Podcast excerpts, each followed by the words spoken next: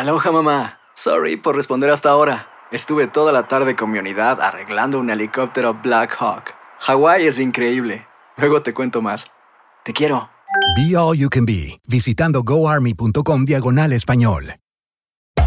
Hacer tequila, Don Julio, es como escribir una carta de amor a México. Beber tequila, Don Julio, es como declarar ese amor al mundo entero.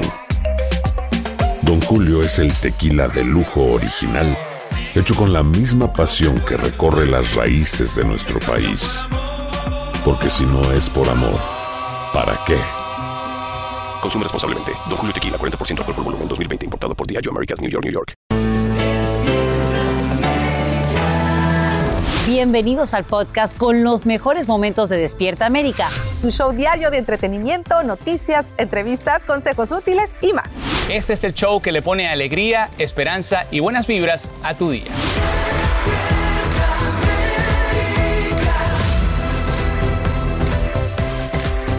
Hello.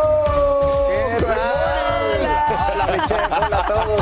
Muy, muy buenos días, amigos. Gracias por estar aquí con nosotros. Es miércoles primero de diciembre y aquí tu familia de Despierta América te da la bienvenida. Eso, Buenos oye, días. ya comienza la cuenta regresiva para la Navidad. ¿Cuántos días ¿Cuánto? faltan? ¿Eh? ¿Cuánto falta? 24. Ay, señores, bueno, miren, hoy sabremos y sabemos todo sobre el caso y sentencia de Emma Coronel, la esposa del Chapo Guzmán, y nos acompaña aquí mi Mac querida, María Antonieta Collins, quien ha estado siguiendo todo el caso y has tenido la exclusiva con ella, con la abogada, con Mariel Colón. con Mariel Colón y habla muy bien y yo quiero saber muchas cosas. ¿Cómo amanece realmente el día de hoy después de lo que es un triunfo legal? Es un triunfo legal, lo ha sudado, lo ha buscado. ¿Qué piensa Emma, la mamá? En fin, todo eso, todo eso. Un ratito más. Muy bien. Estaremos muy pendientes de eso, mi Mac. Vamos primero con las noticias, Sacha. Sí, bien, hay que decirlo, esta mañana comenzamos con el horror que viven cientos de estudiantes de la preparatoria Oxford en Michigan cuando los disparos interrumpen sus actividades.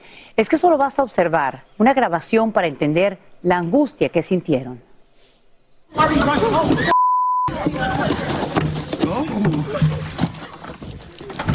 Varios se encierran en un salón buscando refugio hasta que logran salir por una puerta trasera. No todos escapan de las balas. Tres alumnos mueren y otras ocho personas resultan heridas. El pistolero tiene 15 años y también asiste a esa escuela. Y precisamente ahí está David Palomino para decirnos los últimos detalles y qué se sabe también sobre el móvil. Buenos días, David. Adelante. Sasha, buenos días. En efecto, desafortunadamente otro tiroteo masivo en escuelas acá en Estados Unidos. Esta vez fue acá en la escuela secundaria Oxford, en Michigan, un poblado de apenas 3.500 habitantes a 40 millas norte de Detroit. Lo que se sabe hasta el momento por parte del alguacil del condado Oakland, se confirma la muerte desafortunadamente de tres personas, un joven de 16 años identificado como Tate Mayer, eh, una joven de 14 años, Hannah Julian, y otra joven de 17 años identificada como Madison Baldwin. Ahora ocho personas más, como bien lo mencionabas, resultaron heridas, entre ellas un maestro. De estas ocho personas hay cuatro en condición extremadamente crítica. Dicen las autoridades que hay una joven de 14 años que posiblemente puede perder la vida, ya que la gravedad de sus heridas, con heridas de bala en, el, en su cuello, en su mentón, eh, tiene 14 años y su condición es bastante grave, por lo cual pronostican que este saldo mortal podría incluso aumentar en la escuela. 1.800 estudiantes, esto ocurrió aproximadamente a las 12 y 51 eh, pasado el mediodía, en horas de la tarde, y se presenta ese trágico incidente, muchos estudiantes buscando esconderse bajo los escritorios, usar barricadas, puertas, mantener los salones de clase cerrados, momentos de caos, muchos de ellos tratando de huir a través de las ventanas del plantel educativo, por lo cual esta comunidad, por supuesto, en completo estado de angustia, de pánico, no solamente padres de familia a nivel local, sino en toda la nación. Y durante la noche hemos sabido que han habido varias eh, misas, oraciones pidiendo paz, pidiendo a la calma eh, en este poblado, mientras empezamos a conocer eh, más sobre el sospechoso, un joven de, de 15 años que hasta ahora permanece eh, detenido precisamente en un centro de detención juvenil. Sasha. Y cuéntanos un poco más acerca de cómo obtiene el arma y cuál sería el móvil de este ataque. También tenemos información sobre alertas eh, que al parecer ya se habían emitido en esa escuela y hay padres que dicen que no se les hizo el caso pertinente. Es algo que fueron cuestionadas las autoridades al respecto. El alguacil dice que en ningún momento su oficina ha recibido tales denuncias, tales amenazas, que de ser el caso lo habrían investigado. Sí, los padres dicen que recibieron un correo electrónico por parte de la escuela diciendo que habían amenazas, pero que no había ningún fundamento en las mismas. Ahora, sobre el joven sospechoso, 15 años, sabemos que las autoridades ya allanaron su casa, confiscaron su teléfono celular, están revisando sus redes sociales, no lo han identificado por, por su condición de menor de edad y están investigando cuál fue el motivo. Obtuvo el arma apenas hace cuatro días, un arma que compró su padre el pasado 26 de noviembre, viernes 26 de noviembre, una 9 milímetros con, que fue confiscada al momento de su detención y que incluso esta arma todavía tenía siete balas y estaba cargada, por lo cual las autoridades dicen que esto podría haber sido algo, algo mucho peor de no ser por la rápida intervención de las autoridades. Sasha. Lamentable eh, y sobre todo en esta e-, época que debería ser solamente de felicidad y de paz. David Palomino, te agradecemos por brindarnos estos detalles en vivo desde la Escuela Preparatoria Oxford en Michigan y vamos a regresar contigo más adelante cuando haya otra información disponible a través de las autoridades.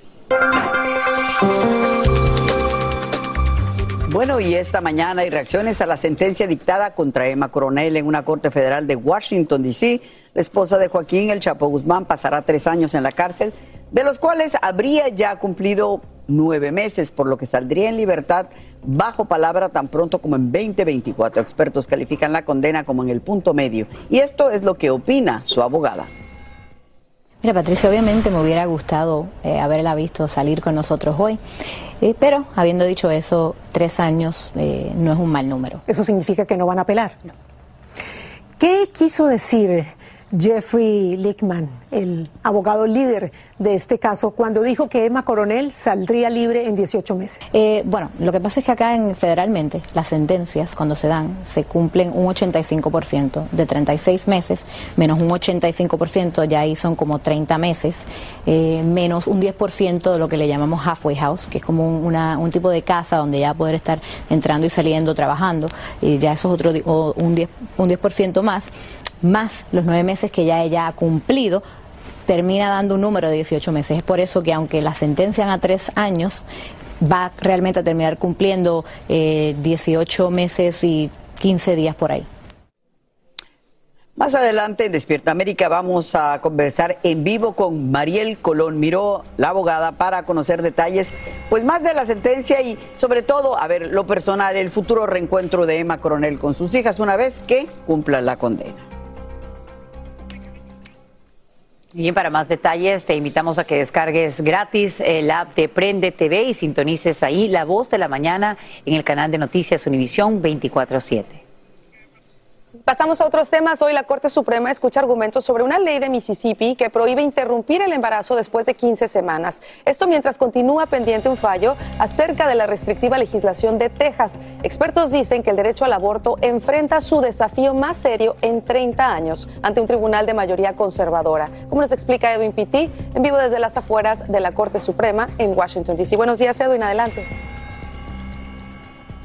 Así es, Carla, con la escucha de estos argumentos el día de hoy hay gran expectativa y te quiero mostrar inmediatamente cómo la calle frente a la Corte Suprema aquí al centro de Washington ha sido completamente cerrada por seguridad. Sin embargo, desde tempranas horas de la mañana, ya al lado izquierdo de su pantalla, usted podrá ver a los grupos que están a favor del aborto y de su lado derecho, usted podrá ver los grupos que no están de acuerdo con el aborto. Pero hay otros grupos que también han llegado a plasmar otros puntos de vista. Nos acompaña a Mayra Hidalgo para que nos cuentes un poco por qué para ustedes es importante el tema del aborto para la comunidad LGBTQ. Muy buenos días. Eh, yo soy parte del National LGBTQ Task Force y nosotros estamos aquí porque el aborto no solamente impacta a las mujeres cisgéneros heterosexuales, también impacta a los hombres trans, a las personas no binarias, también a las mujeres queer y bisexuales. Y, nosotros estamos aquí en solidaridad con, con ellas y también. Eh, eh, aceptando la realidad que también la comunidad LGBTQ nos podemos embarazar y por eso nosotros también merecemos acceder eh, acceso al aborto. Muchas gracias Mayra por haber hablado con nosotros el día de hoy. Más adelante conversaremos con ella, pero quiero mostrarles del otro lado eh, lo más cercano que podamos llegar, eh, Carla, con nuestro camarógrafo Edwin Ramírez. Se está llevando a cabo un servicio religioso donde desde muy temprano han llegado eh, líderes de diferentes religiones para dar a conocer a través de una oración la importancia de lo que ellas catalogan como el derecho al aborto. Aquí pueden ver cómo tienen algunas de las velas en el piso frente a la corte, también eh, Voy a eh, dejarles que escuchen un momento.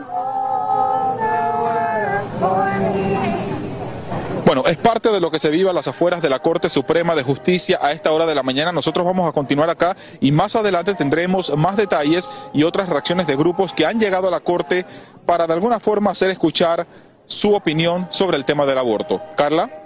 Edwin, ¿y cuándo podría conocerse el fallo sobre este caso y también el de Texas? Bueno, es importante recalcar que en esta temporada la Corte Suprema solamente escucha los argumentos, pero el fallo se puede dar a conocer el próximo año. Estamos hablando que después del mes de febrero la Corte Suprema podría dar a conocer el fallo no solamente con el caso de Mississippi, sino también con el controversial caso de Texas. Estamos en vivo desde las afueras de la Corte Suprema. Soy Edwin Pitti. Vuelvo contigo al estudio, Carla. Estaremos muy pendientes. Muchísimas gracias, Edwin, por tu informe ahí en las afueras de la Corte Suprema en Washington, D.C. Y la cadena de noticias CNN anuncia la suspensión indefinida del presentador de televisión Chris Cuomo después de que surgieran detalles de la forma en que ayudó a su hermano, el exgobernador de Nueva York, Andrew Cuomo, a enfrentar cargos de acoso sexual algunos meses atrás. El periodista habría presionado a ciertas fuentes para que le dieran información sobre las mujeres que señalan de su hermano y al parecer esos datos se los entregó al personal del gobernador. Bueno, pues vamos a seguir con, con, ese y otros casos muy pendientes. Por ahora nos vamos a el mundo del entretenimiento también. Ahí mismito, Carlitos. Así es que lamentablemente, chicas, cada se mezcla más con la justicia. Y este es el caso de esta youtuber que después de, tras de pasar cinco meses en prisión en el penal de Santa Marta, Acatitla, queda libre. Just Stop, la recuerda, ¿no? Ay, Dios mío. Bueno, el, juez determinó que Jocelyn Hoffman podía abandonar la cárcel luego de alcanzar un acuerdo con la víctima. Recordemos que ella fue señalada por el delito de pornografía infantil. Sí, un caso interesantísimo que definitivamente cambia pues, la perspectiva de estos eh, youtubers. Y esto se autorizó la suspensión por tres años condicional del proceso penal contra Hoffman. El Ministerio Público también solicitó que reclasificaran el delito. Ya no la acusan de pornografía infantil, ahora es discriminación pero lo que hablábamos, la víctima aceptó la reparación del daño ofrecida por la defensa. Bueno, además, la youtuber deberá cumplir con lo siguiente, presten atención, no expresarse de manera denigrante contra ninguna persona, otorgar diversos bienes materiales, el pago de monto reparatorio, donar 5% de sus ingresos a sociedades, también debe publicar un video mensual sobre los cursos que deberá tomar en materia de víctimas y por último, no contactar a la víctima.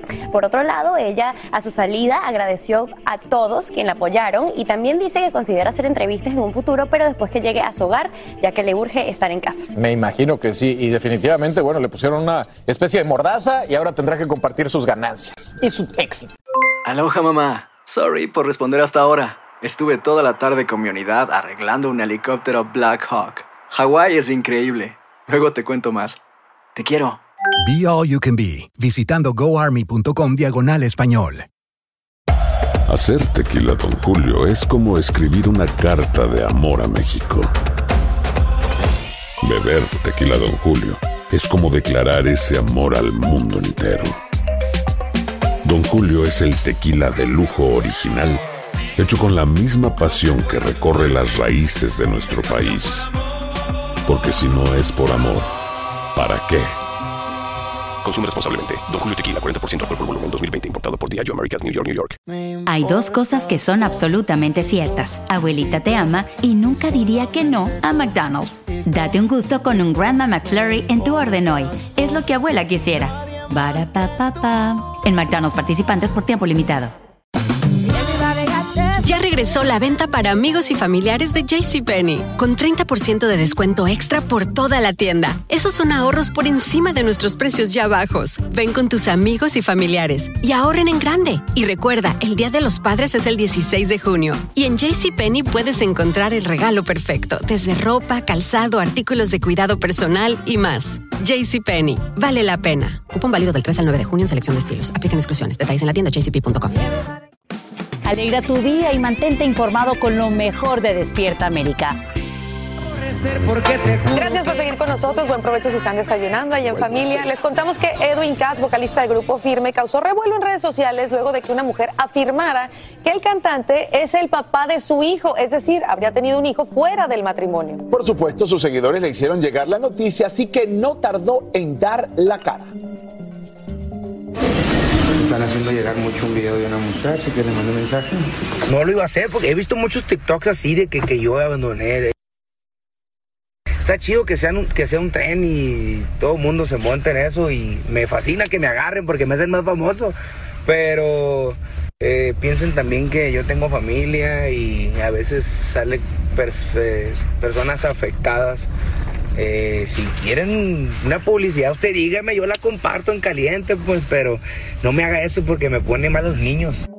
Bueno, como ven, según él, dice que es falso. El cantante desmintió los rumores y pidió no expandir, por favor, los rumores porque salen afectados terceros, en este caso, su familia. Ahí está. Aclarado. Aclarado. Aclarada la duda. Exacto, nos vamos a, a otros temas de Carmelita Salinas, que saben, bueno, todos seguimos, seguimos muy preocupados por su estado de salud. Ella ha tocado la vida de muchos, no solo de sus compañeros actores, pero también de sus seguidores. Les vamos a presentar a uno de ellos que guarda un, agra- un gran agradecimiento a la actriz. La salud de Carmen Salinas se mantiene estable cuando están por cumplirse 20 días de encontrarse hospitalizada. Afuera del lugar hay historias alrededor de ella y es el señor Roberto Mirafuentes quien nos comparte una. Porque la señora Carmen, en abril del 68, a mí me dejó marcado de por vida. Venía yo a pedir autógrafos a, a Televicentro y ahí me la encontré a ella y le pedí mi autógrafo. Yo ya sabía quién era ella, ella empezaba a ser imitadora. En aquel encuentro con Carmen Salinas, el entonces muy joven Roberto necesitaba trabajo y se animó a comentárselo. Volteó y me vio así, con una mirada que de las personas conocedoras de la gente voltea y me ve y sí, dice, sí, mi hijo, dice, sí, se ve que necesitas. Abre su bolsa y me saca y me da 100 pesos. Yo me quedé impactado. "Mm, señora, tómalos, mijitos, se ve que los necesitas. Punto. Ya. Esos 100 pesos hoy serían mil. Ese gesto de Carmen Salinas motivó al señor Roberto, quien ha seguido la vida de la actriz y compartido la muerte de su hijo Pedro y su carrera. Espera la recuperación de la actriz, aunque no la ha vuelto a ver. Desde el día que yo supe que tuvo esto, la la enfermedad que tiene, mi veladora, mis oraciones, todos han sido para ella. Es real lo que estoy haciendo. No es ficticio, ni ando de mitotero, ni de revoltoso, porque yo soy una persona de trabajo. No iba yo a perder un día de trabajo por estar aquí de mitotero. No, señor. Televisa Espectáculos, Juan Ríos de la Fuente. Eso es ser un fanático y querer a su artista. Más que increíble, ¿verdad? La vida de Carmencita Salinas. Pero es que ella es, ella es así. Uno se rehúsa a hablar en pasado de ella. Es, ella es así. Tenemos, tenemos la esperanza de que salga adelante. A ver, ¿cuánta gente en el Teatro Blanquita en México, que fue la catedral del entretenimiento por décadas, por cinco décadas, no tiene algo semejante que decir? Carmen ayudaba a las muchachas coristas que no tenían ni siquiera a dónde dormir y les pagaba cuartos de hotel. Carmen le daba dinero a los boleros, a los que lustraban los zapatos. Carmen ayudaba a los boleteros. Carmen ayudaba a todo el mundo. Y es así. Hasta el último momento ahora, cuando sucede esta tragedia, eh, la hija, la nena, dando pan y cafecito a los, A los periodistas, periodistas. lo que ella hacía es. Lo aprendió con el ejemplo. Que es genético en ella. Oye, el gesto y las acciones hablan más que las palabras. Mira lo que hizo con este fanático. Y esta mañana tengo buenas noticias. La píldora contra el COVID-19 está a punto de ser aprobada. Ya un panel asesor de la FDA vota a favor. Y lo más positivo es que este medicamento también actuaría contra la nueva variante Omicron. Y todo esto se da justo cuando la administración Biden evalúa nuevas reglas más estrictas por la propagación de esta cepa y esto para viajeros. Es que 80 millones de personas todavía no están vacunadas en el país. Nos vamos en vivo hasta el aeropuerto de Newark en Nueva Jersey con Peggy Carranza, quien tiene la nueva información. Peggy, muy buenos días. Adelante. Buenos días, Sacha. Así es, esto se debe al alto volumen de pasajeros y a un intento por contener la propagación de esta nueva cepa y se espera que el gobierno federal haga más estrictos los requisitos de pruebas al ingresar o regresar al país desde el extranjero. De hecho, se espera que los CDC le requieran una prueba negativa de COVID a estos pasajeros 24 eh, horas antes de abordar y no tres días antes, como se viene haciendo hasta ahora. Esto ocurre mientras la Organización Mundial de la Salud le está recomendando a las personas mayores de 60 años que no están vacunadas a que pospongan sus planes de viajes. Además, los CDC también han dicho que han ampliado el monitoreo precisamente de esta nueva variante en aeropuertos como este en Newark, en Nueva York, en Atlanta y en San Francisco. Estarían realizando pruebas gratuitas a pasajeros. Como sabes, esta nueva cepa ha sido detectada en al menos 20 países, incluyendo en Brasil, en Latinoamérica. Así que eh, se espera que además se conozca qué tan contagiosa es esta variante o si la vacuna es efectiva en su contra, pero en semanas, Sacha. Y ahora bien, ¿qué sabemos sobre las recomendaciones que hace la FDA sobre el uso de esta píldora para tratar el COVID? Hasta ahora lo que se sabe es la aprobación de este panel del uso de esta píldora de Merck. Sería para pacientes de alto riesgo y dicen que aún hay interrogantes sobre su seguridad y su eficacia, así que se espera que la FDA por completo tome una decisión, pero esto sería a finales de año, Sacha. Estaremos pendientes y te agradecemos, Peggy Carranza, por brindarnos estos detalles en vivo desde el aeropuerto de Newark, en Nueva Jersey. Y esta mañana, defensores del derecho a las armas planean apelar ante la Corte Suprema luego que un tribunal del noveno circuito en California confirmara en las últimas horas una prohibición estatal contra el uso de cargadores de alta capacidad como los que se emplean en tiroteos masivos. La decisión anula un fallo anterior que limitaba dichos dispositivos a no más de 10 balas sin recargar.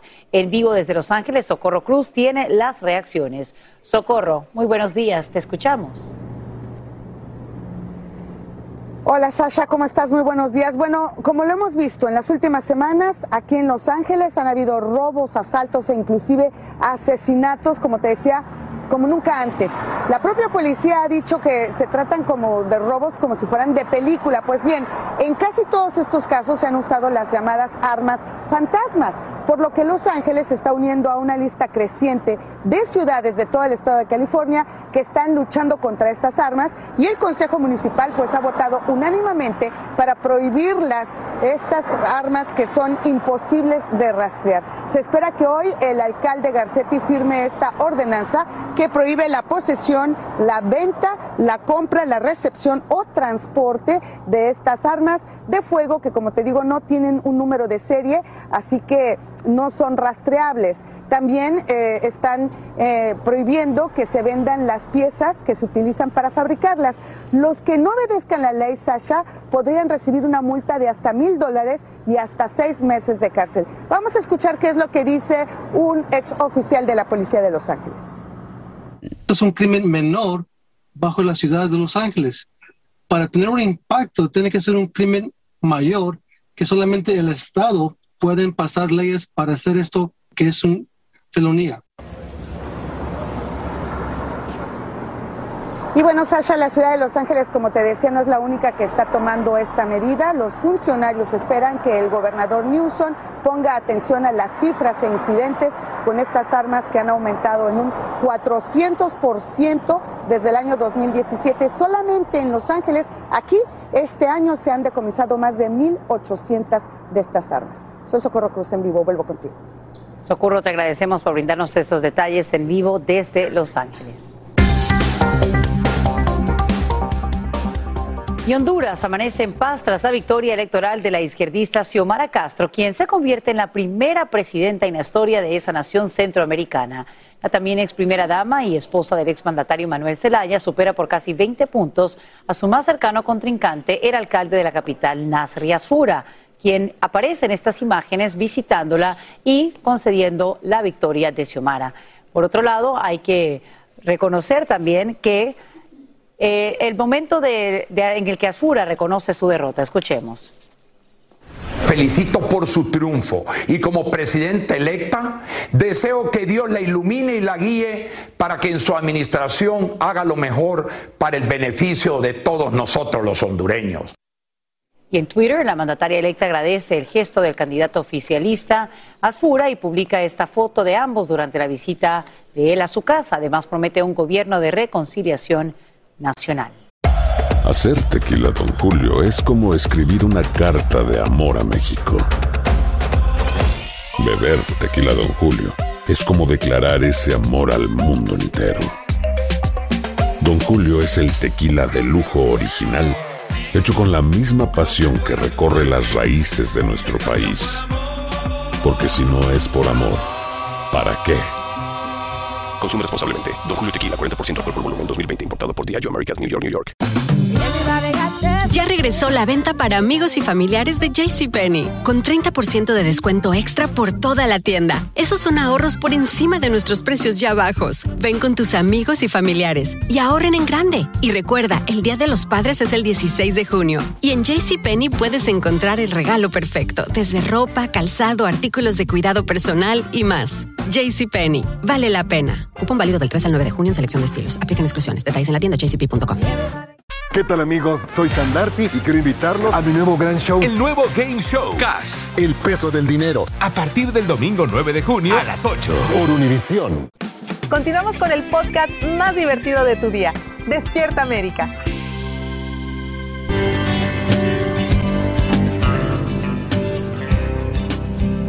Pues hoy, primero de diciembre, ¿qué se celebra? El Día Mundial de la Lucha contra el SIDA. ¡Qué larga carrera, Raúl! Qué larga carrera, Maca. Así es. Y en Nueva York nos encontramos con un activista latino inmigrante que se ha dedicado y ha dedicado su vida a romper los estigmas sobre esta enfermedad. Patricia fue mayor, conversó con él y nos cuenta mucho más. Recientes cifras de los CDC confirman que el 27% de todos los nuevos contagios de VIH-Sida en los Estados Unidos corresponden a jóvenes y adultos latinos, muchos de ellos sin acceso a información en español. El argentino Luciano Reverte vivió en carne propia esta necesidad. Cuéntanos tu historia, ¿cómo surgió ese interés de ayudar a la comunidad latina? Como te decía, en el 2010 eh, ha sido toda una jornada. Al principio eh, complicado, a- a empezar a aceptar mi diagnóstico, pero una vez que ya entendí cómo el VIH funcionaba, qué era lo que yo tenía que hacer para estar saludable, eh, ya empezó a correr todo mucho más fácil y me dediqué a ayudar a los demás. Luciano ha trabajado durante los últimos seis años en la Comisión Latina sobre SIDA con sede en Nueva York. Decidiste compartir tu diagnóstico con todo el mundo a través de un spot publicitario. ¿Cómo ha sido tu vida con VIH? Mira, esa decisión no fue fácil, hay mucho estigma en la comunidad, pero definitivamente di el paso porque creo que es momento de crear visibilidad para nuestra comunidad y para que la gente empiece a hablar un poquito del tema. Tabúes para hablar de sexo, para hablar de prevención, de cuidado. eh, y acá me encontré con otras barreras también, ¿no? Como el tener acceso a un seguro médico, para ese momento no lo tenía, eso fue una de las barreras. El inglés es otra barrera. Hay pocos doctores que se que hablan español y que pueden comunicar la, la- la información a nuestra comunidad.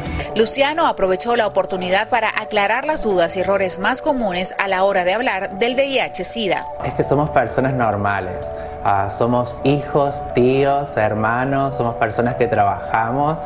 Otro dato importante que Luciano quería compartir es la diferencia entre un paciente indetectable y un paciente transmisible. Una persona que vive con VIH bajo tratamiento médico y alcanza una carga viral eh, indetectable no puede transmitir el virus a otras personas a través de relaciones sexuales. Y la última sería de que sí, que se informen sobre qué es VIH, qué es SIDA, cuál es la diferencia. Las personas que son VIH positivo no siempre tienen SIDA. El SIDA es la etapa más avanzada de la enfermedad. ¿Qué recursos brinda la organización Latino AIDS para todas esas personas que tanto lo necesitan?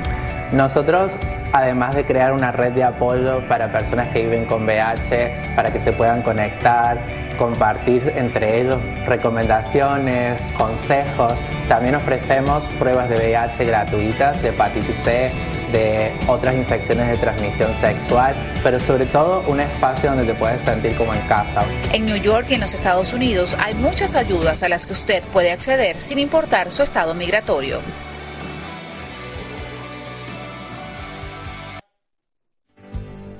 Bueno, ahí Él está. está en un comercial, ¿verdad? De Lo una hemos visto en el comercial, exactamente. Más adelante, precisamente en Los Doctores, vamos a estar hablando del tema. Vamos a estar hablando también con otro activista. Vamos a estar hablando de una píldora que se llama PrEP. Así que usted no se mueva porque definitivamente tenemos información aquí en Despierta. Pero no se le olvide, hoy es el Día Mundial de la Lucha en contra del SIDA. Gracias, aunque han pasado tantos años y tantos avances. Así es. Será en tan solo minutos, pero ahora en un minutito le vamos a contar, señores, todos estamos muy atentos a la recuperación de nuestro querido Vicente Fernández. Ayer familia, muchachos, dieron la noticia de que el charro de Buen Titán regresó a la unidad de terapia intensiva. Así que vamos a ver lo que nuestros amigos de Televisa Espectáculo nos prepararon. Después de 20 días de haber salido de terapia intensiva, Vicente Fernández regresó a dicha área hospitalaria. Así lo confirmó su familia y el cuerpo médico que lo atienden desde hace más de 100 días que ingresó a un nosocomio en la ciudad de Guadalajara, Jalisco. El señor Vicente Fernández el fin de semana presentó inflamación de sus vías respiratorias bajas, por lo cual requirió nuevamente continuar con apoyo respiratorio, ajuste de su medicación y se trasladó a terapia intensiva para mantener una mayor vigilancia ante cualquier eventualidad. En la misiva se destaca que está despierto, sin sedación, interactuando con su familia, su corazón está estable, sin embargo, el sistema urinario presentó inflamación, la cual ya está siendo tratada. Asimismo, el charro de Huentitán sigue con su rehabilitación física y nutricional. Por otro lado, Vicente Fernández Jr., el mayor de los potrillos, señaló a Televisa Espectáculos que su padre está despierto. La comunicación con él es mediante gesticulaciones, siempre interactuando con los miembros de la familia que lo visitan, asegurando que ha manifestado su deseo de estar ya en casa. Con información de Adriana Flores desde Guadalajara, Jalisco, Televisa Espectáculos, Jorge Ugalde. Definitivamente muy complicado el panorama para Vicente Fernández y aquí vamos a estar pues al pie del cañón tratando de averiguar más, ¿no? En, en solo minutos vamos a tener más detalles de todo lo que nos ha informado la familia Fernández y cómo van a manejar esta nueva etapa en la recuperación del cantante. Qué difícil para toda la familia y para todos los fanáticos y para toda la industria en general. Y sin embargo, podemos ver que el estado de salud ha mejorado por todas las condiciones que nos estaban contando eh, como parte del, del reporte y la historia. Pero miren, cambiemos de tema. Queremos contarle para que vean cómo son las cosas de la vida. Una llamada telefónica por error construyó una verdadera amistad entre dos desconocidos. ¿Qué? Gladys Hankerson había querido llamar a su hermana en Maryland, pero terminó hablando con la persona equivocada, con un caballero de nombre Mike Moffitt de Rhode Island. Pero la amabilidad de Moffitt la mantuvo al teléfono y así pudo canalizar la angustiante, señores, pérdida de su hijo y su divorcio. Y así, 20 años después, ese desconocido decidió visitarla por primera vez en su casa en la Florida el Día de Acción de Gracias, demostrando, señores, que el mundo sería mejor si más personas fuesen amables. Un poquito, escuchar un poquito, ¿no? Y nos enlazamos en directo, en vivo, con Mariel Colón Miró, abogada de Joaquín Guzmán, Joaquín El Chapo Guzmán y de Emma Coronel. Decirle buenos días, abogada Mariel Colón Miró. ¿Cómo amaneció? Es más que una frase de cortesía. ¿Cómo se fue a dormir? ¿Cómo amaneció luego de la sentencia ayer a Emma Coronel? Hola, eh, María Antonieta, muy buenos días. Eh, bueno, obviamente, como te digo, nos hubiera encantado eh, eh, que nuestra cliente hubiera podido haber salido junto con nosotros por esas puertas ayer. Eh, más sin embargo, eh, 36 meses, es decir, tres años, no es un mal número. Así que quedamos tranquilos. ¿Pudo hablar con Emma? ¿Cómo se siente ella? ¿Qué le dijo? Sí, pude hablar con ella luego de, de- de que se diera a conocer la sentencia.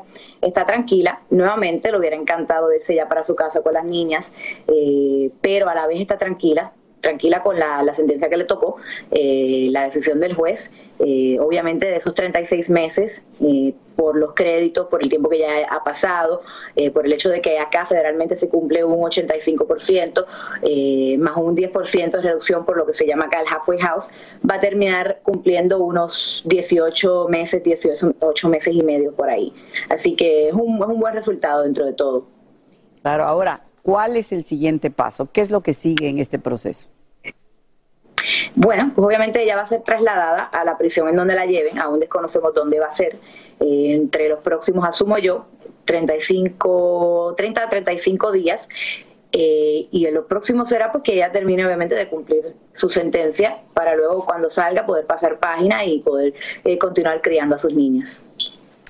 La mamá de Emma Coronel es otra parte muy importante en, en esto personalmente. ¿Sabe la señora lo que pasó? ¿Pudo hablar usted con ella?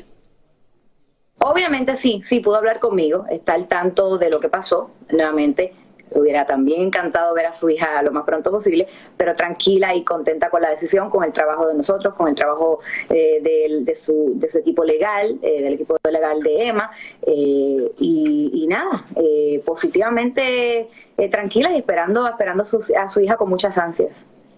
Ahora bien, cuando hablamos de que ella empezaría ya el proceso de cumplir la sentencia, eh, ¿por qué pedir la transferencia a California? Tenemos una idea, pero habría una posibilidad. ¿Por qué, ¿Por qué esta posibilidad, California?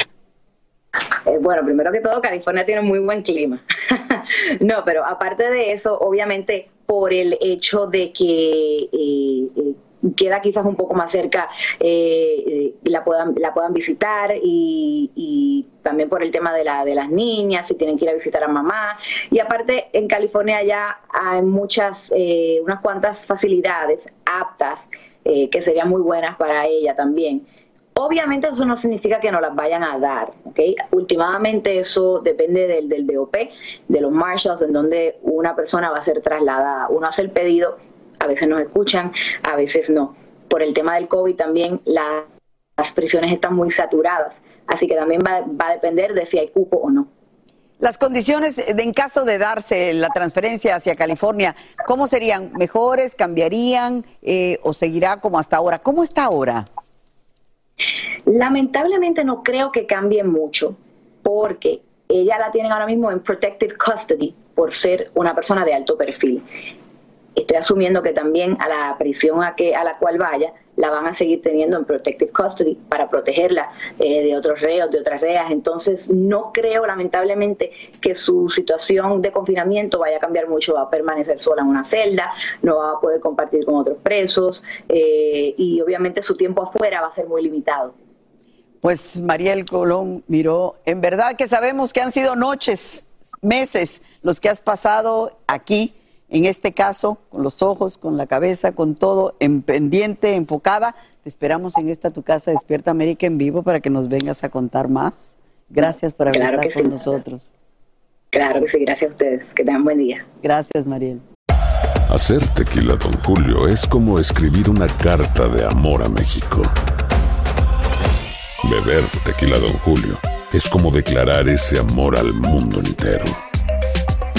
Don Julio es el tequila de lujo original, hecho con la misma pasión que recorre las raíces de nuestro país. Porque si no es por amor, ¿para qué? Consume responsablemente. Don Julio Tequila, 40% alcohol por volumen, 2020. Importado por Diageo Americas, New York, New York. Ya regresó la venta para amigos y familiares de JCPenney, con 30% de descuento extra por toda la tienda. Esos son ahorros por encima de nuestros precios ya bajos. Ven con tus amigos y familiares y ahorren en grande. Y recuerda, el Día de los Padres es el 16 de junio. Y en JCPenney puedes encontrar el regalo perfecto, desde ropa, calzado, artículos de cuidado personal y más. JCPenney, vale la pena. Cupón válido del 3 al 9 de junio en selección de estilos. Aplican exclusiones. Detalles en la tienda jcp.com. ¿Qué tal amigos? Soy Sandarti y quiero invitarlos a mi nuevo gran show. El nuevo Game Show. Cash. El peso del dinero. A partir del domingo 9 de junio a las 8. Por Univisión. Estás escuchando el podcast que te alegra la vida, el de Despierta América. Rompe el silencio la adolescente a quien encuentran con un hombre a quien conoció a través de un juego de video. Jamie Enríquez dice que ya tenía varios meses hablando por WhatsApp con este sujeto, quien se la lleva muy lejos de su mamá. Ella asegura que aprende una lección muy importante. Jenny Padura tiene su relato y también el mensaje que envían autoridades a todos los padres de familia. Jamie Enríquez dijo estar arrepentida por haberse ido con el joven que conoció a través de un videojuego y con quien conversaba por WhatsApp hacía seis meses. Yo dije que me llevara a un lugar y ella llamó a mi mamá porque me arrepentí lo que ha hecho, pero él no tiene culpa de nada porque yo le dije que hiciera todo. El sábado en la noche la madre notificó a la policía de su desaparición y de inmediato iniciaron la búsqueda. Los detectives la ubicaron en Filadelfia cuando aparentemente el sospechoso la abandonó. Ella llamó a la mamá el sábado en la noche como a las 10 y 50. 10 segundos del celular, ella lo prendió y llamó diciendo que tenía hambre y tenía frío. Con esos 10 segundos eh, pudimos contactar a T-Mobile y le dieron información de la torre donde ella estaba. Dos días de incertidumbre y temor vivió esta madre hondureña, quien asegura le hablaba todo el tiempo a su hija sobre los peligros en la Internet. Sí, yo siempre le aconsejaba a ella, le decía que no fuera a jugar juegos malos, porque eso era, era una cosa maligna. La jovencita de 15 años dice que el muchacho que se la llevó no tiene la culpa, pero para las autoridades es un crimen. Un hombre que recoge una niña de muchos estados no la recoge para jugar ajedrez. So, hay que averiguar bien qué fue lo que pasó y cuáles fueron las intenciones. Los detectives lo están buscando, pero no dieron a conocer su identidad. Aconsejan a los padres de familia estar muy pendientes de sus hijos. Que les revisen los teléfonos a los hijos. Que miren y le pregunten persona por persona que están en las redes sociales y les revisen los contactos. Las autoridades dijeron que esta investigación pudiera demorar meses definitivamente. Este joven pudiera también enfrentar cargos criminales por tratarse de una menor de edad en North Miami Beach. Jenny Padura, Noticias, Univisión. Agradecemos a Jenny Padura de nuestra afiliada Univisión 23 en Miami y qué bueno ver que esta historia tiene un final feliz. Y para más detalles, descarga gratis la aplicación de Prende TV y sintoniza ahí la voz de la mañana en el canal de noticias Univisión 24-7. Y a partir de hoy, primero de diciembre, ya comenzamos a disfrutar de todas las festividades de esta maravillosa época del año. Pero atención, porque el subcomité del Senado encargado de la protección al consumidor publica una lista de los peligros relacionados a la temporada. Te adelanto que entre las principales recomendaciones están tener cuidado con las pilas porque los bebés pueden tragárselas. Los juguetes que regalamos deben estar acorde a la edad de cada niño y, por supuesto, hay que tener mucha cautela con los fuegos artificiales. Y te quiero mostrar a continuación el nuevo escudo del TRI. La Federación Mexicana de Fútbol acaba de presentarlo en el Estadio Azteca y muestra a un águila sobre un balón, esa imagen que identifica a la selección nacional en la Copa Mundial de Qatar 2022. Pero el diseño no estaría siendo bien recibido porque hay una ola de críticas y memes en redes sociales. Y para ello nos vamos con Eduardo Menéndez, quien está en vivo desde la capital mexicana con todas las reacciones y además nos presentas el escudo. Así que adelante, querido Eduardo, ¿cómo estás? Sasha, a todos muy buenos días, es un placer saludarles. Pues vaya que la afición ha tundido y seriamente a la Federación Mexicana de Fútbol. Ellos presentaron este nuevo escudo marcando una evolución supuesta de la selección mexicana. Sin embargo, esta referencia de que es una potente águila posando sobre un balón no gustó en lo absoluto y bueno, se ha llevado una interminable lluvia de memes. Les han dado durísimo. Dicen que está horrible, fea, horripilante y que pudieron hacer algo mucho mejor con algo tan importante. Incluso han exigido que regresen al escudo anterior que para la afición dicen sí representaba a los mexicanos, representaba al fútbol y representaba la identidad nacional. Posiblemente Sasha se atribuye esta molestia de toda la afición a el mal paso de la selección mexicana. Recordemos que está en tercer lugar, incluso podría haber riesgo de la clasificación al Mundial de Qatar del 2022. Sasha, así las reacciones de todo el público. complica la existencia al Trini con el escudo. Atina un gol, querido Eduardo. Gracias por presentarnos, por supuesto, estas imágenes y las reacciones. Esta mañana también vamos a hablar de otro deporte que acapara titulares y de qué manera. Cuéntanos.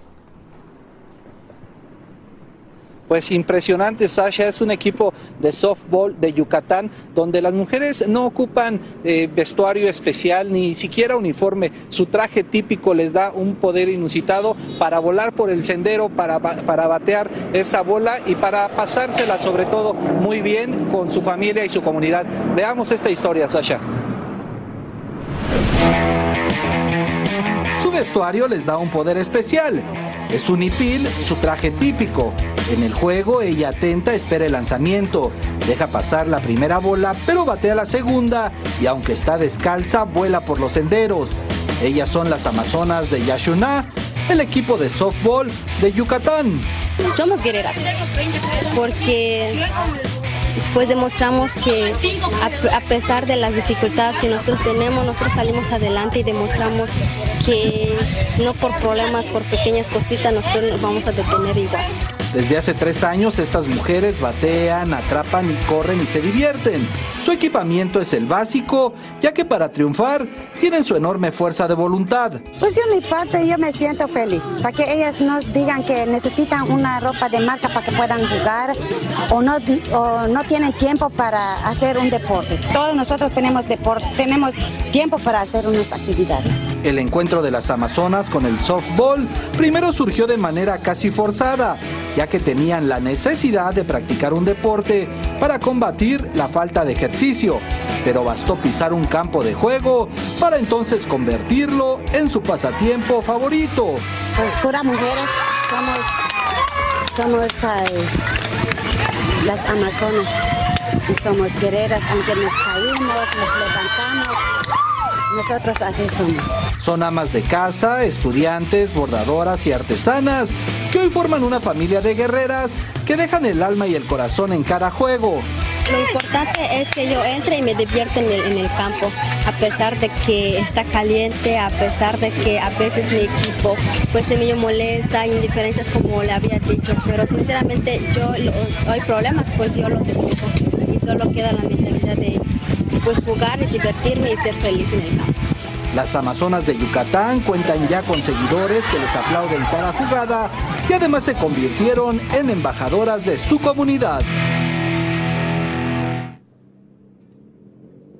Sasha, ¿qué tal estas impresionantes mujeres? Fíjate que hay una petición porque quieren que pues, sus encuentros sean televisados, que la gente quiere conocer cómo es que lo hacen, cómo es que se divierten. Veamos si alguien toma en cuenta esta petición y decide televisarlos para que no sean solo vistos en su comunidad, sino en toda la República, incluso en el extranjero. Sasha. Me encanta y tengo entendido que pues se contó con el dinero para comprarles sus uniformes tradicionales y también sus zapatillas y ellas dijeron no, así estamos entrenadas y acostumbradas y vamos a seguir jugando descalzas. Qué bien, ojalá que podamos verlas a nivel nacional en México. Y te cuento que bajo la mira amanece un exconductor de la empresa de paquetería FedEx. Luego que policías de Alabama encontraran, ahí los ves, casi 400 paquetes abandonados en un barranco.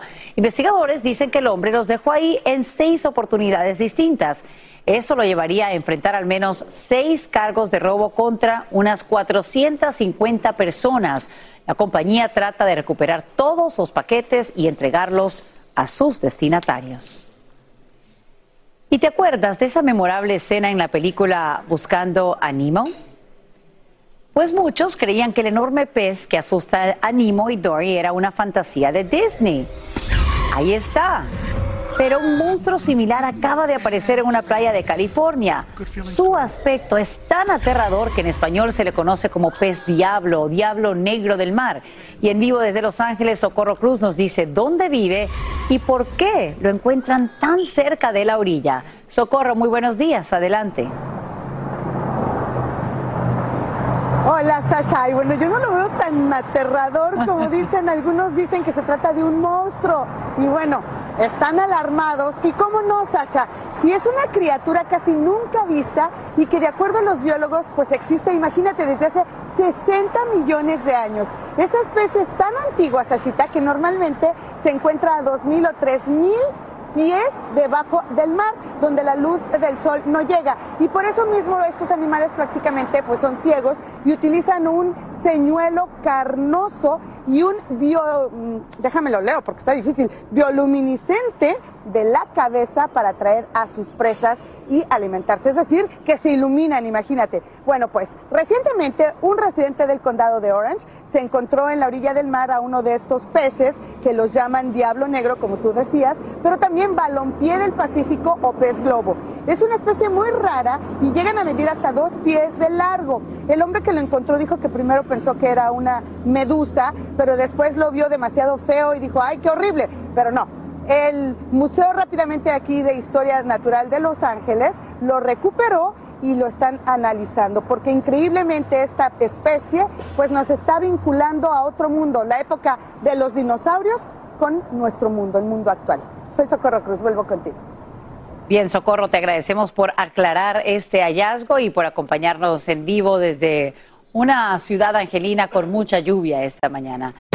Hacer tequila, don Julio, es como escribir una carta de amor a México. Beber tequila, don Julio, es como declarar ese amor al mundo entero. Don Julio es el tequila de lujo original, hecho con la misma pasión que recorre las raíces de nuestro país. Porque si no es por amor, ¿para qué? Consume responsablemente. Don Julio Tequila, 40% alcohol por volumen, 2020. Importado por Diageo Americas, New York, New York.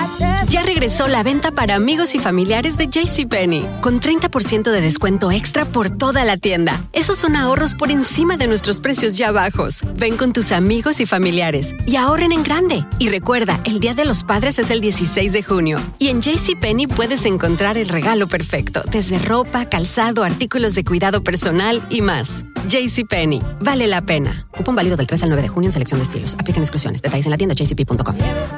¿Qué tal amigos? Soy Sandarti y quiero invitarlos a mi nuevo gran show. El nuevo Game Show. Cash. El peso del dinero. A partir del domingo 9 de junio a las 8. Por Univisión.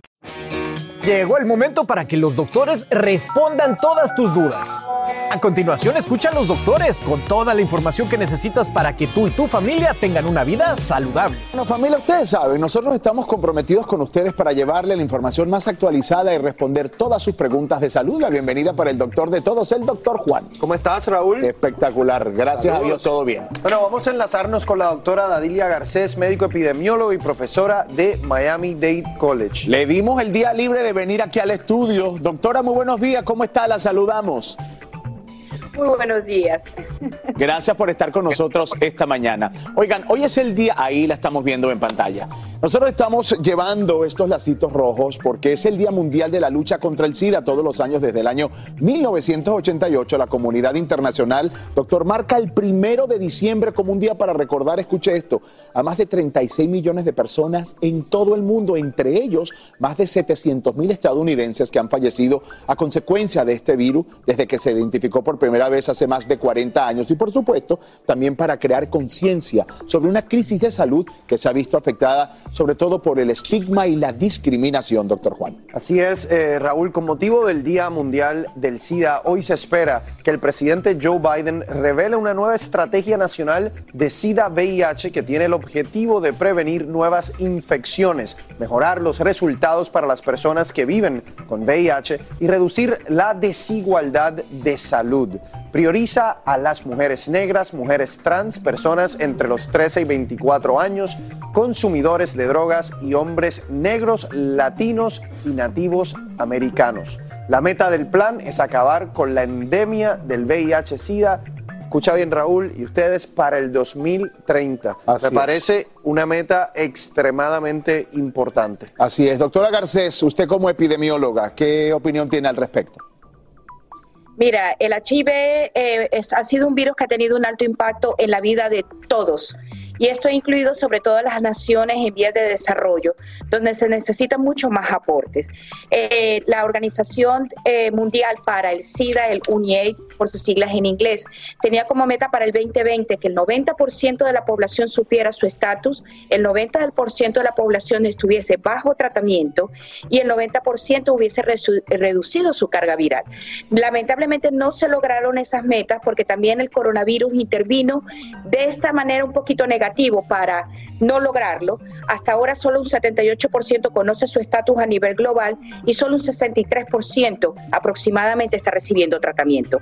Pero no son metas imposibles y estoy de acuerdo con el presidente Biden, podemos lograr controlar esta epidemia. Sin embargo, doctora, hay, como dicen, todo, toda situación tiene sus dos lados, sus dos caras de la moneda. Y una de las cosas positivas que ha surgido de la pandemia del COVID ha sido la velocidad con que se han producido vacunas después de tres décadas para crear una vacuna contra el VIH y de varios retrasos. Resulta ser que Moderna está planeando comenzar con ensayos clínicos de su vacuna contra el VIH. Muy buena noticia, Raúl. Investigadores tienen esperanza de que la tecnología mRNA usada para crear la vacuna contra el COVID puede también ser efectiva contra el VIH al crear una vacuna que el virus no puede esquivar. Doctora Garcés. Excelentes noticias. Yo pienso siempre como buena trabajadora en salud pública que la prevención es lo más importante. El tener una vacuna le va a dar la oportunidad a las personas de alto riesgo definitivamente de protegerse y estas nuevas tecnologías han demostrado, no solo como hablábamos de la otra cara de la moneda del coronavirus ha sido que le han dado un impulso a estas nuevas vacunas con nuevas tecnologías y que van a ser mucho más accesibles y que puedan llegar a muchas más personas. Así de que sigamos apoyando todas estas investigaciones y poniendo la esperanza en que juntos vamos a lograr el fin de esta endemia. Y lo digo siempre, gracias a todos esos científicos, héroes también que trabajan día a día precisamente para eso. Y hablando de las otras grandes avances contra el VIH, escuche esto, hay una píldora que se llama o se conoce cuando usted escucha PrEP, P-R-E-P que te da un alto porcentaje de protección contra el SIDA y ha tenido tan buen resultado que escuche esto, hay fundaciones y compañías que se encargan de regalártelas. Hoy en la casa en Despierta América tenemos a una de esas fundaciones, se llama heymister.com y quiero invitarlo, doctor Juan, y usted también, para que hablemos un poco más de cerca de esta píldora, de sus efectos, de esta organización. Nos acompaña Adrián Matos. Adrián, buenos días. Gracias por estar con nosotros en Despierta América. A ver, Adrián, cuéntame, ¿qué es PrEP y cómo a través de fundaciones como Hey Mister podemos obtenerla? Bueno, Mister es una, una asociación profesional que se encarga de facilitarle a todas las personas este kit, esta pastilla que te permite eh, eh, protegerte del VIH en un 99%. Esta pastilla se toma de manera diaria y bueno, lo importante de esta compañía es que se encarga de llevarlo hasta tu casa de manera gratuita. No necesitas tener seguro, si no tienes seguro, ellos pueden facilitarte o te hacen todo el trámite para poderlo tener. Eh, los exámenes para poder tomar esta pastilla los haces también desde tu casa. O sea, son cuatro pasos que uno a través de la página web mister.com tú allí eh, haces la solicitud, luego ellos te envían a tu casa el kit para hacerte los exámenes. Ok, perdón que te interrumpa, me, parece que deberíamos ir por pasos para aplicárselo a nuestra gente. Para que este kit llegue a tu casa, primero entonces te tienes que inscribir en esta fundación. Entramos a la página web, okay. ahí en esa página tú colocas tus datos personales, tu dirección, ellos van a enviar hasta tu casa este kit que vemos acá. Ok, ¿y qué hace este kit? ¿Qué comprende este kit? Comprende de dos exámenes. Un examen de sangre que tenemos aquí, lo vemos, podemos eh, hacernos nosotros desde nuestra casa el examen de sangre eh, paso a paso. Este es el implemento que utilizamos para cortarnos, el tema de limpieza.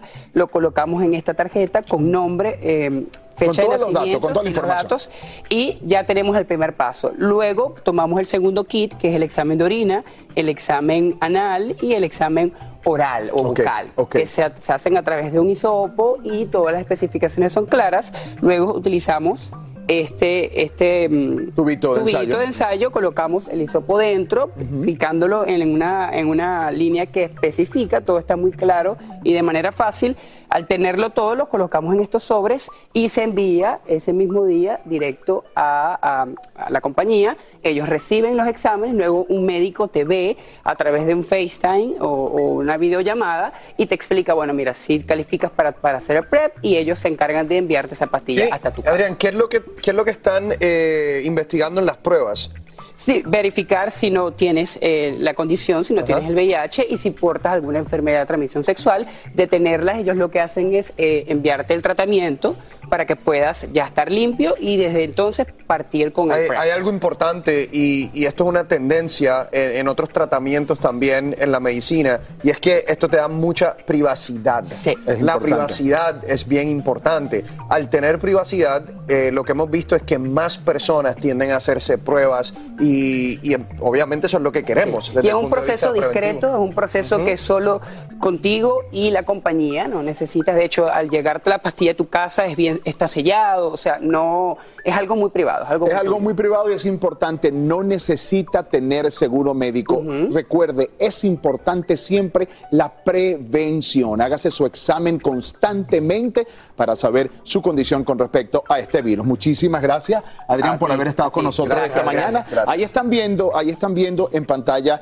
la dirección electrónica a la que usted puede acceder para saber un poco más de estas pastillas y este proceso. La pastilla se llama PrEP. Doctor Juan. Todo el mundo lo puede tomar. Y todo el mundo Todo el mundo lo puede tomar. De la bueno, comunidad, no comunidad, así que bueno, nada. Muchas gracias.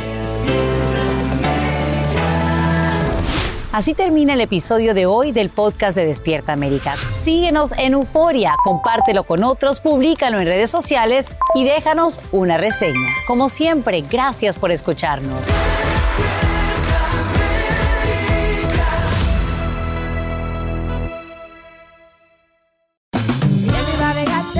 Regresó la venta para amigos y familiares de JCPenney, con 30% de descuento extra por toda la tienda. Esos son ahorros por encima de nuestros precios ya bajos. Ven con tus amigos y familiares y ahorren en grande. Y recuerda, el Día de los Padres es el 16 de junio. Y en JCPenney puedes encontrar el regalo perfecto, desde ropa, calzado, artículos de cuidado personal y más. JCPenney, vale la pena. Cupón válido del 3 al 9 de junio en selección de estilos. Aplican exclusiones. Detalles en la tienda jcp.com. ¿Qué tal amigos? Soy Sandarti y quiero invitarlos a mi nuevo gran show. El nuevo Game Show Cash. El peso del dinero. A partir del domingo 9 de junio a las 8. Por Univisión.